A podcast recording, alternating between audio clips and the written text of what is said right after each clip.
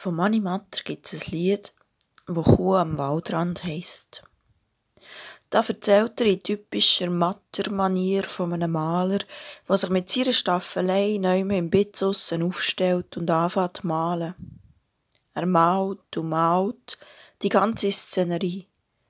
Nur in der Mitte spart er noch ein Stück aus.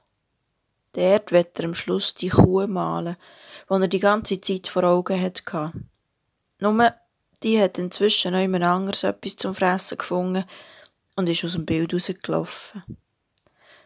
Nach einigem Hin und Her gibt es Matter sein Maler auf und die Mitte vom Bild bleibt weiss. Jetzt kann man von dieser Geschichte her denken, da fehlt etwas. Die Kuh, ja. Und gleichzeitig entsteht aber auch viel. Wenn ihr euch vorstellt, ihr habt das Bild vor euch, dann können vor dem inneren Auge x verschiedene Varianten entstehen, wie das Bild könnte ergänzt werden. Ja, vielleicht steht dort am Waldrand die Kuh. Vielleicht ist es aber auch ein Reh oder ein Bär oder es hockt dort eine Familie ums Feuer um am Waldrand. Sie bräteln nach einer Sonntagswanderung. Es gibt unzählige Varianten, was unsere Fantasie aus dem weißen Fleck auf dem Bild machen kann. Seit rund zwei Wochen sind wir im Kirchenjahr in der Zeit von Trinitatis. Die Trinitatis-Zeit geht jetzt bis Ende Oktober. Es ist die Zeit im Kirchenjahr, wo die Trinität von Gott im Fokus steht, wie es der Name schon sagt. Aber häufig tun wir das ein bisschen vernachlässigen.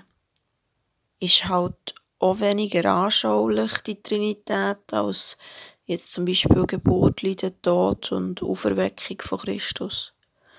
Und auch unter Pfingsten können wir uns noch halbwegs etwas vorstellen. Aber Trinität, das ist schon eher schwierig. Wie wenn man vor einem weißen Blatt hockt und nicht recht weiss, wo anfangen.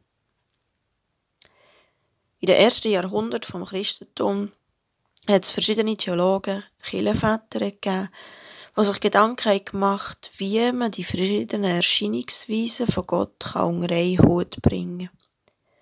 Sie haben sich darum gestritten beim Versuch, auf einen gemeinsamen Nenner zu kommen. Aus dieser Zeit stammt eines der Glaubensbekenntnisse, das noch heute in vielen Kirchen gesprochen wird. Das Niceno Konstantinopolitanum. Das ist zwar auch dann im 4. Jahrhundert nicht das Ende der Streitigkeiten gewesen, aber es hat das auf den Punkt gebracht, wo sich einige von den damaligen Theologen darauf einigen Wenn ihr es mal nachlesen, oder ja, vielleicht könnt ihr es ja auch noch auswendig, dann werdet ihr schnell merken, dass das eher ein bisschen abstrakt ist.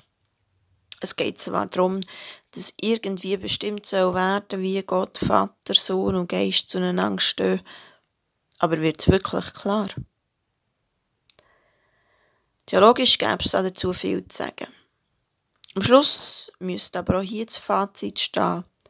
Eigentlich wissen wir nicht, wie Gott in diesen drei Personen zusammenkommt, wie Gott ist. Und überhaupt, warum eigentlich nur drei?